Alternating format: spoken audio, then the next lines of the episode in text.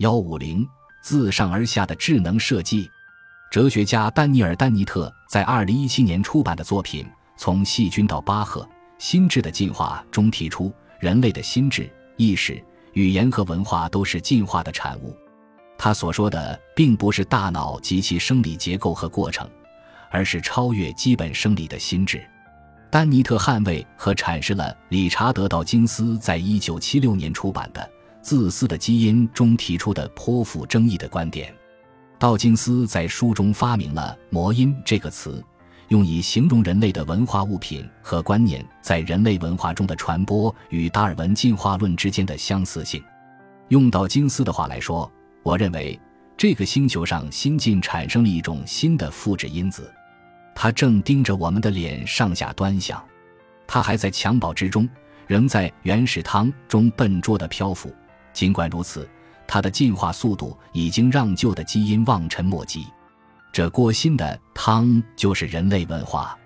我们需要给这个新的复制因子起一个名字，一个能表达文化传播单位或者模仿单位这个概念的名词。那个名词就是魔音。不少道金斯的批评者不喜欢他的生物学类比，但道金斯认为。即便是一些最激烈的抨击他的人，本质上也在用不同的措辞表达同样的观点。也就是说，观念、文化和语言是通过一种以生殖能力强弱为标准的新达尔文主义的自然选择过程传播的。后新达尔文主义的 HGT 机制或许更加贴切，因为在大多数情况下，观念的突变并不是由完全来自文化外部的因素随机造成的。生物进化与机器进化之间的相似性，比生物进化与魔音进化之间的相似性甚至更为显而易见，因为数字机器比魔音更接近人类。魔音无法脱离人脑在物理世界自主存在，但机器可以。不过，丹尼特并没有将当今科技也纳入他所提出的不断演进的生态系统。相反，他认为数字技术和软件是完全不同于进化的另一种设计。他所谓自上而下的智能设计的典型代表。为了避免过多重复这个短语，我在这里把自上而下的智能设计缩写为 TDID。丹尼特不认同生命的复杂性正是上帝存在的证明的宗教立场。他认为 TDID 在产生复杂行为上并不比进化有效。丹尼特以电梯控制系统为例，认为系统所有的应急事件响应和所有行为都是系统的设计者。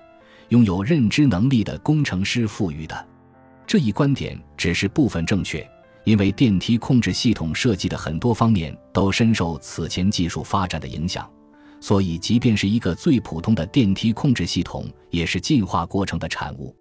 另外，电梯控制系统在机器中属于非常简单的了。对于维基百科、银行系统和智能手机等表现出的更加复杂的数字算法行为。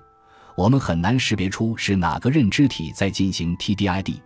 这些系统通过很多组件的组合进化而来，而各组件本身也在类似的演进。工程师在这一过程中不仅引入了突变，还带来了水平代码转移。经过几十年的迭代设计修正和多次的失败，这个达尔文式的突变和自然选择的进程才得以形成。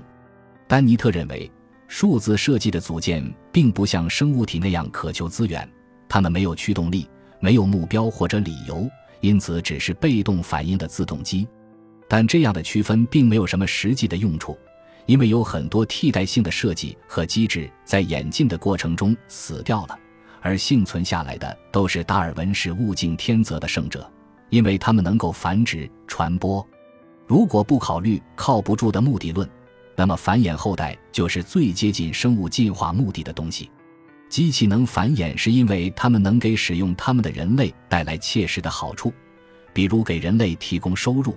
人类有了收入就可以换得食物，有了食物就能够生育繁衍。